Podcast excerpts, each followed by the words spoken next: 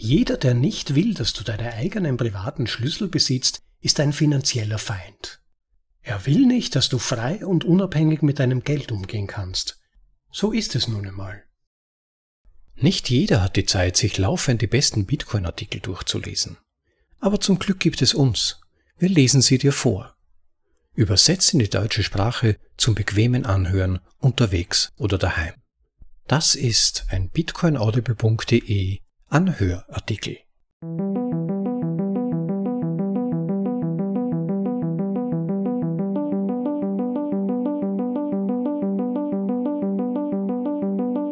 Es ist der 3. Januar und ich wünsche euch einen frohen Bitcoin-Geburtstag und heiße euch willkommen zur Folge Nummer 68 von bitcoinaudible.de, dem Podcast mit den besten Artikeln aus dem Bitcoin-Space, für euch in die deutsche Sprache übersetzt und vorgelesen zum bequemen Anhören, ob unterwegs oder daheim.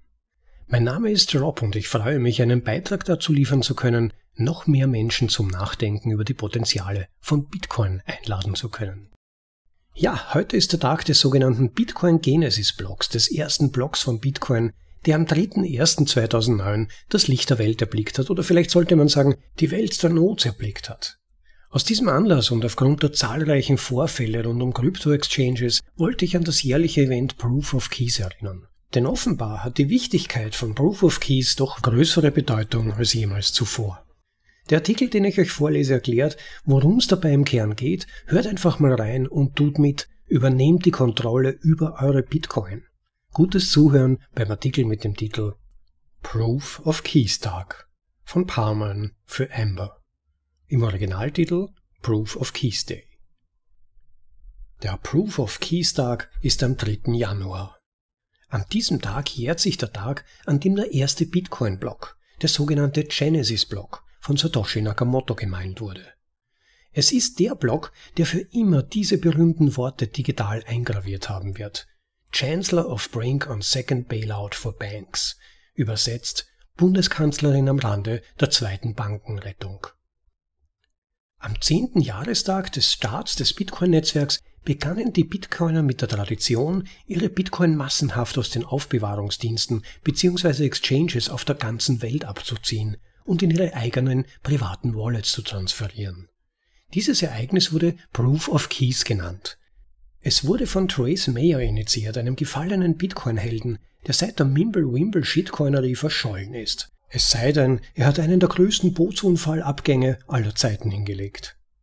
Natürlich ist dies kein Problem für Bitcoin. Bitcoin ist dezentralisiert und benötigt keine Individuen. Wir sind alle Satoshi. Was ist der Sinn des Proof of Keys Day?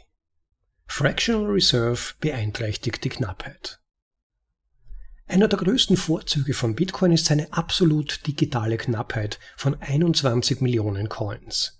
Dies ist die Grenze für echte Bitcoin. Nicht für Bitcoin, die eine Börse bzw. Exchange dir verkauft und dir sagt, dass du sie besitzt. Nehmen wir an, du hast einen Bitcoin in deiner Exchange Wallet. Das ist ein Versprechen, dass die Börse einen Bitcoin in deinem Namen hält. Stelle dir nun vor, du besitzt einen Goldbarren und lässt ihn in einer Bank liegen, ohne ihn jemals zu sehen, aber du kannst dich in dein Online-Konto einloggen und siehst ein Foto des Goldbarrens, den du angeblich besitzt. Das wirft die Frage auf, wie vielen anderen Menschen wird das gleiche Foto gezeigt? Wir wissen, dass es im Bankensektor fraktionierte Reserven gibt. Das heißt, du zahlst einen Dollar bei der Bank ein und die Bank kann 90 Cent dieses Dollars ausleihen, während du jederzeit Zugriff auf deinen eingezahlten Dollar hast. Im Grunde ist dies eine Form von legalisierten Betrug. Man denke an Shitcoins. Und alles funktioniert bestens, bis es zu einem Bankrun kommt. Ein Bankrun bzw. Bankensturm tritt auf, wenn viele Bankkunden gleichzeitig versuchen, ihr Geld von der Bank abzuheben, weil sie glauben, dass die Bank in naher Zukunft nicht mehr funktionieren könnte. Proof of Keys Day ist ein absichtlicher Bankrun auf alle Bitcoin Exchanges, um festzustellen und zu beweisen, dass die Börse die Bitcoins besitzt, die sie vorgibt zu besitzen. Und warum? In der Vergangenheit gab es viele Exchanges, die dieses Versprechen nicht eingehalten haben und einige wurden sogar durch dieses jährliche Proof of Keys Ereignis enttarnt. Es ist durchaus möglich, dass es bei Bitcoin Exchanges eine gewisse Reserve gibt, Aber das jährliche Risiko, das durch einen organisierten Tag wie Proof of Keys entsteht, ist eine relativ effektive Kontrolle. Die Proof of Keys Kampagne sorgt nicht nur für mehr Knappheit und Ehrlichkeit unter den Exchanges, sondern schafft auch ein Bewusstsein unter den Bitcoinern für das Problem der fraktionierten Reserve. Sie erhöht auch das Wissen eines neuen Bitcoiners über die Gründe, warum es wichtig ist, seine Bitcoin zu halten, zu besitzen und zu verwalten. Not your keys, not your cheese. Wenn du schon lange genug mit Bitcoin zu tun hast, wirst du das Meme Not your keys, not your coins, also nicht deine Schlüssel, nicht deine Bitcoin gehört haben.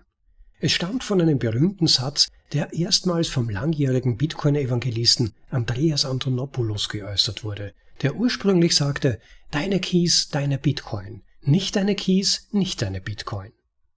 Im Laufe der Jahre hat sich dieser berühmte Satz in nicht deine Keys, nicht deine Bitcoins beziehungsweise not your keys, not your coins und mitunter not your keys, not your cheese verwandelt. Jeder Bitcoin-Anspruch ist mit einem privaten Schlüssel bzw. Key verbunden. Wenn du den Schlüssel nicht hast, hat ihn jemand anderes oder er ist verloren. Wer auch immer den privaten Key hat, hat auch die Macht, ihn zu benutzen, um alle Bitcoin auszugeben, die mit dem Key verbunden sind. Wissen ist Eigentum, alles andere ist ein Schuldschein, ein IOU. Bitcoin ist erlaubnisfrei. Du musst niemanden fragen, um ihn zu benutzen. Du musst dich nicht ausweisen, um zu beweisen, wer du bist oder woher das Geld kommt. Wenn du also im Besitz deines eigenen privaten Keys bist, entscheidest du 24 Stunden am Tag, 365 Tage im Jahr, ob du dein Guthaben ausgibst, spendest oder verschenken möchtest, an wen auch immer du magst. Bitcoin ist ein Inhaberinstrument mit extremer Eigentümerschaft und verlangt daher höchste Verantwortung. Wenn du deine eigenen Keys besitzt, bist du für deine Bitcoin selbst verantwortlich. Du und niemand sonst. Wenn du deine Keys verlierst, verlierst du deine Bitcoin. Das ist ein beängstigender Gedanke für einige Leute, die diese Verantwortung nicht übernehmen wollen. Aber es gibt Alternativen. Erstens, einem unbekannten und unregulierten Unternehmen zu vertrauen, das deine Bitcoin für dich verwahrt, zum Beispiel auf einem unregulierten Exchange. Einige von ihnen wurden im Laufe der Jahre gehackt, wie Mt. Gox. Jeder Exchange, der Coins im Namen seiner Kunden hält, könnte ein potenzieller Honeypot sein, der Hacker anlockt. Zweitens, vertraue einem regulierten Unternehmen, das deine Coins verwahrt. Wenn du dies tust, gibst du nicht nur deine Bitcoin, sondern auch deine Privatsphäre auf, dank KYC und AML. Dies setzt sich dem Risiko der Regulierung aus, was ist zum Beispiel, wenn die Regierung beschließt, Abhebungen von Exchanges zu beschränken? Deine Sets sind dann im Fiat-System gefangen und werden im Vergleich zu allen Sets, die außerhalb dieser überholten Struktur existieren, wertlos. Drittens. Das Beste, was du tun kannst, ist zu lernen, wie du deine Keys und Coins sicher verwahren kannst. Die Zeit und das Geld, die du investiert, um dies zu erlernen, sind es wert, weil es dir ein Gefühl der Sicherheit gibt. Zusammenfassung Der Zweck des Proof of Keys ist es, das Schreckgespenst des Fractional Reserve Banking, also der Mindestreserve, in Schach zu halten und das Bewusstsein für die Vorteile der Selbstverwahrung und der Selbstsouveränität zu stärken. Dies ist eine extrem wichtige und vorteilhafte Eigenschaft von Bitcoin. Trotz seiner latenten Shitcoinerei ist Proof of Keys wirklich eine großartige Initiative von Trace Mayer und dafür verdient er unsere Dankbarkeit. Das war Proof of Keys Tag von Parmen. Ja, 14 Jahre Bitcoin, Leute, ist ja unglaublich. Wirklich unglaublich, was in dieser Zeit alles passiert ist. Und das etwas, das ja eigentlich fast zwei Jahre lang keinerlei Wert hatte, dem zugemessen war, heutzutage 16.000 US-Dollar wert ist. Sogar schon mal knappe 70.000 US-Dollar wert, weil es ist wirklich unglaublich. So stark verfällt der Wert an Fiat, so stark steigt der Wert von Bitcoin. Im Moment dümpelt der Fiat-Wechselkurs ein wenig vor sich hin, wie die meisten von euch vermutlich jetzt schon bemerkt haben, aber Licht ist am Horizont. Wie, glaube ich, Matt Odell mal gesagt hat, Bitcoin ist designed zum Pumpen. Also es ist so designt, dass es eigentlich kaum eine andere Möglichkeit vorstellbar ist, dass immer mehr Fiat-Wert in Bitcoin fließt. Einfach weil die Menschen sichere Wertaufbewahrungsmöglichkeiten suchen. Und das bietet Bitcoin zum Jubiläum selbst, was ist damals passiert? Der Genesis-Block wurde erstmals versendet und gespeichert. Er enthält die erste Bitcoin-Transaktion, die jemals gesendet wurde.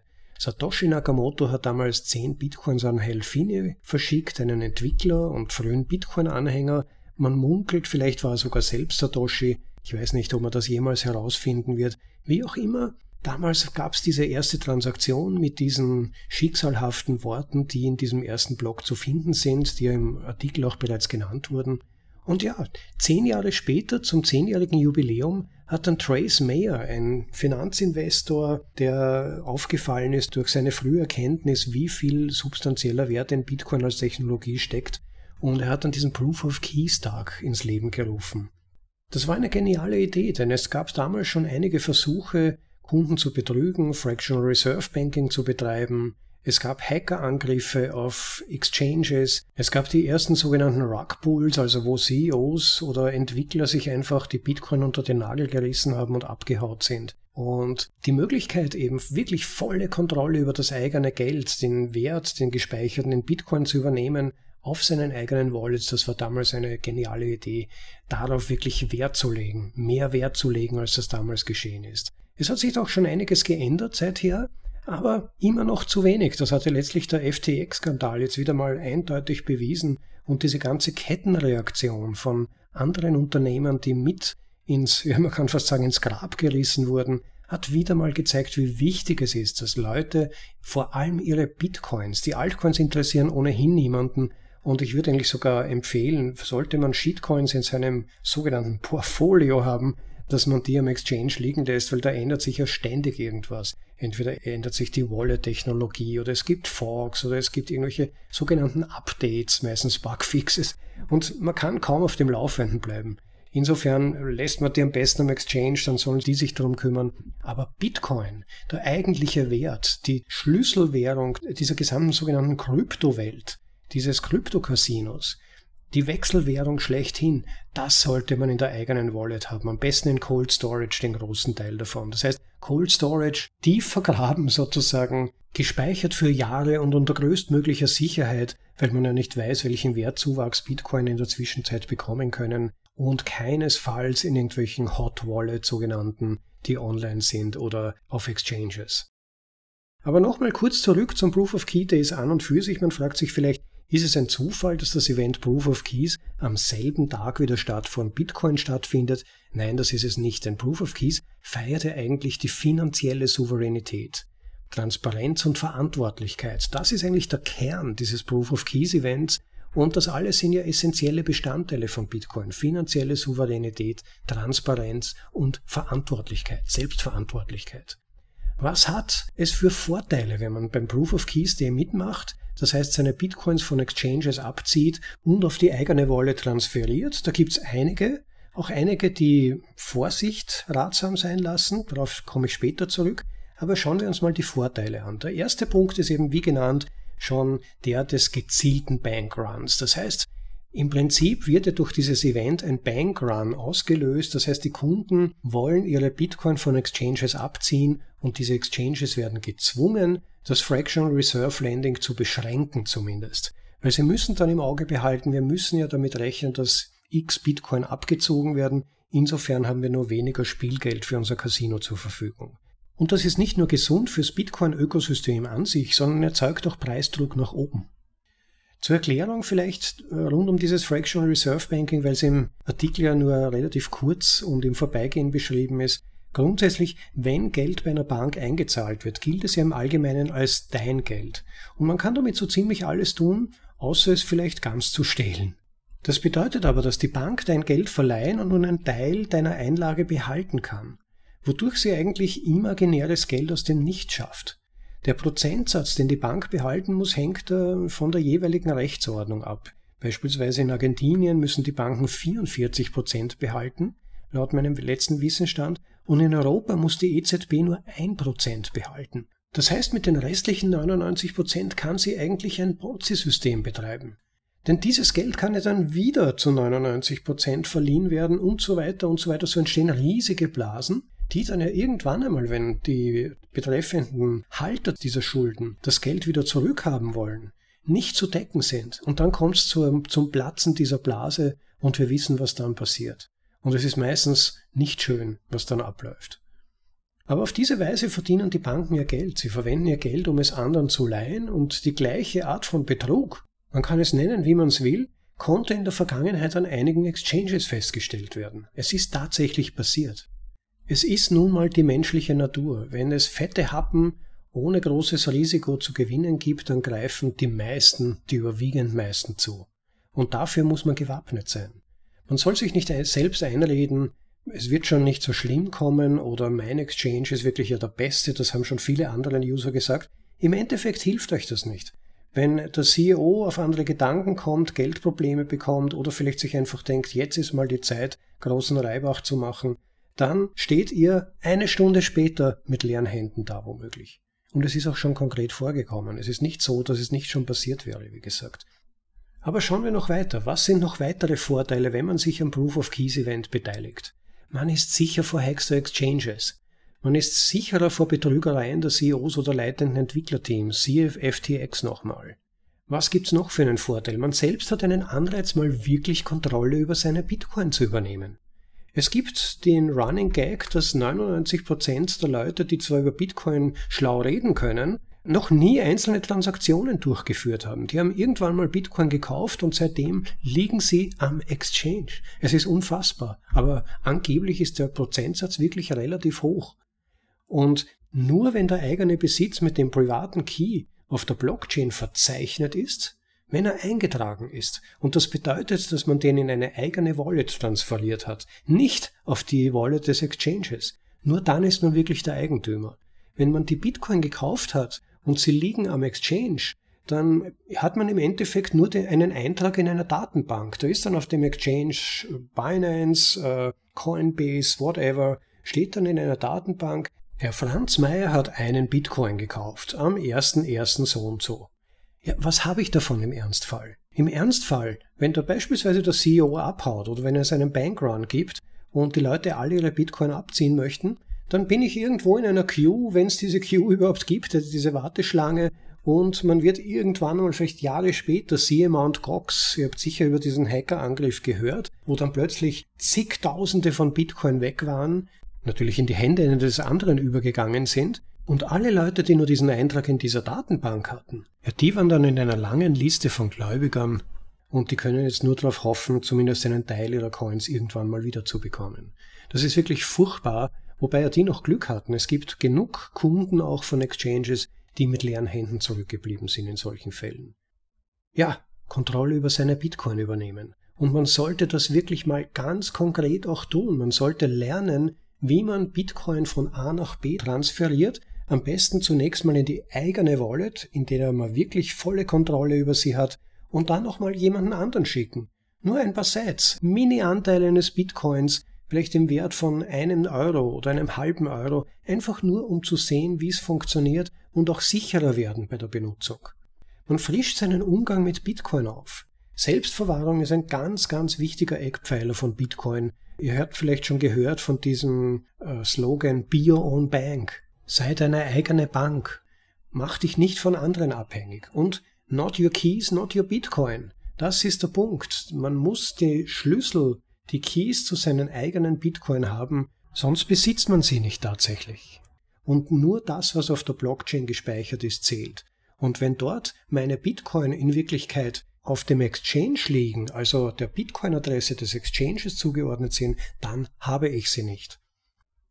Ein weiterer Punkt unsere monetäre Souveränität erklären und wiedererklären, wie Trace Mayer selbst gesagt hat. Denn die Wiedererlangung monetärer Souveränität, also die volle Kontrolle über unser erarbeitetes und erspartes Geld, ist ja einer der Hauptgründe, warum Bitcoin überhaupt entwickelt wurde. Wir leben ja leider in einer Zeitepoche, in der wir eigentlich immer weniger Kontrolle über unser Geld und über unser Erspartes haben. Und genau dieses Problem versucht Bitcoin zu fixen, zu lösen uns die Kontrolle wieder zurückzugeben. Aber wenn wir sie nicht ergreifen, wenn wir das gar nicht tun, sondern eigentlich unser Geld wiederum bei einer Bank beziehungsweise einem Exchange liegen lassen, ja, dann machen wir ja gar nichts mit dieser neu gewonnenen Freiheit. Das ist dann nur eine theoretische Freiheit. Sie wird nur echte und praktische Freiheit, wenn wir Bitcoin zu dem Zweck nutzen, für den es geschaffen und entwickelt wurde, nämlich den, die volle Kontrolle über unser Geld, über den erarbeiteten Wert in unserem Leben zu übernehmen und den dann mit anderen zu bewegen und auszutauschen. Ja, und der letzte Grund natürlich, warum man sich am Proof of Keys Event beteiligen sollte, ist einfach die Entstehung der Bitcoin Blockchain zu feiern. 3. Januar, Leute, das ist der Tag des Genesis Blocks, wo er das erste Mal in der Welt erschien. Und das ist doch ein Grund zu feiern. Und allein deshalb könnte man schon diesen Tag nutzen oder spätestens morgen oder wann immer ihr diese Podcast-Episode hört, wirklich sich die Ärmel hochzukrempeln und sich zu sagen, jetzt mache ich's. Vielleicht habe ich bislang zu lang gewartet, aber jetzt probiere ich das wirklich mal aus. Und bevor ich dann ein bisschen noch erkläre, wie die einzelnen Schritte dazu aussehen könnten, wenn ihr es machen wollt, ähm, noch ein kurzer Warnhinweis, wenn man so nennen will, aber es ist doch zu berücksichtigen bei den Überlegungen, nämlich Selbstverwahrung ist durchaus auch mit Risiko verbunden. Man sollte am Proof of Keys Event nur teilnehmen, wenn man sich einigermaßen sicher genug im Umgang mit Kryptowährungen fühlt, um die Verantwortung zu übernehmen. Das heißt, Wann könnte man sich ein wenig sicherer und, oder zumindest sicher genug fühlen? Einfach Anleitungen mal lesen. Sich beispielsweise eine Hardware-Wallet kaufen. Verweise drauf gibt's in den Shownotes zu dieser Episode. Ich werde einige Tipps reinstellen. Aber eben auch sich Gedanken machen, angenommen, ich habe jetzt tatsächlich meinen Private Key, meine Seed Phrase, also diese 12 bzw. 24 Worte, mit denen man seine Wallet wiederherstellen kann wie kann ich die ausreichend sichern? Je mehr Wert man in Bitcoin gespeichert hat, wenn es dann doch ein, zwei, drei, vielleicht sogar zehn Bitcoin oder mehr sind, dann muss man schon noch überlegen, ein bisschen Köpfchen reinstecken, wie kann man das ausreichend absichern, so dass man zum einen sicherstellen kann, dass man, wann immer man sie braucht, darauf zugreifen kann, aber auch, um nicht womöglich im Ernstfall sie zu verlieren, dass zum Beispiel das Haus oder die Wohnung abbrennt und dann ist alles weg, weil man es auf irgendeinen Zettel in ein Buch gelegt hat oder so. Ganz wichtig zu berücksichtigen auch, und das ist selbst bei kleineren Beträgen, würde ich meinen, ein wichtiger Punkt, auf keinen Fall größere Bitcoin-Beträge auf einer Hot Wallet gespeichert halten. Da gibt es einen aktuellen Fall, vielleicht für diejenigen, die noch nicht davon gehört haben, erst jetzt vor wenigen Tagen scheinbar passiert. Einer der Bitcoin-Entwickler, Luke Dash Jr., hat angeblich seine selbstverwalteten Bitcoin circa plus minus 200, wenn es wahr ist, verloren. Und zwar hatte er sie offenbar auf einer sogenannten Hot Wallet, also einem Computer, der ständig im Internet war, gespeichert. Das ist natürlich, muss man sagen, hochriskantes Verhalten. Ich weiß nicht, warum er das gemacht hat, wenn die Geschichte tatsächlich wahr ist. Größere Beträge sollte man definitiv in einer sogenannten Cold Wallet, also ohne jemals mit dem Internet in Kontakt gewesen sein, abspeichern. Da gibt es sehr gute Anleitungen im Internet dazu. Es würde jetzt zu weit führen, das im Detail zu beschreiben. Aber man kann vereinfacht sagen, für viele, vor allem nicht so technisch versierte Menschen, sind die Coins wahrscheinlich doch sicherer bei den großen Anbietern aufgehoben als in der eigenen Verwahrung. Denn das Bitcoin-Motto Be Own Bank bedeutet auch, dass man ähnliche Sicherheitsvorkehrungen wie eine Bank haben sollte.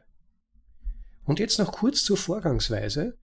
Dennoch nach den Warnhinweisen möchte ich wirklich jedem ans Herz legen, sich das Konzept mal grundsätzlich zu überlegen und Schritt für Schritt versuchen es umzusetzen, weil es, wie gesagt, ganz wichtig ist, die Anwendung von Bitcoin ein wenig ins Fleisch und Blut übergehen zu lassen, auch zu sehen, dass das tatsächlich funktioniert. Es ist ein großartiges Erlebnis, wenn man das erste Mal Bitcoins, sei es auch wie gesagt nur 0,001 Bitcoin transferiert und man sieht, schwupps, durch und ein paar Minuten später oder seien es 15 Minuten später gibt es auf der anderen Seite die Bestätigung, die Bitcoins sind da und sie sind dann in der anderen Wallet. Dass da ein bisschen auch dieses Gefühl kommt, aha, so muss ich das machen.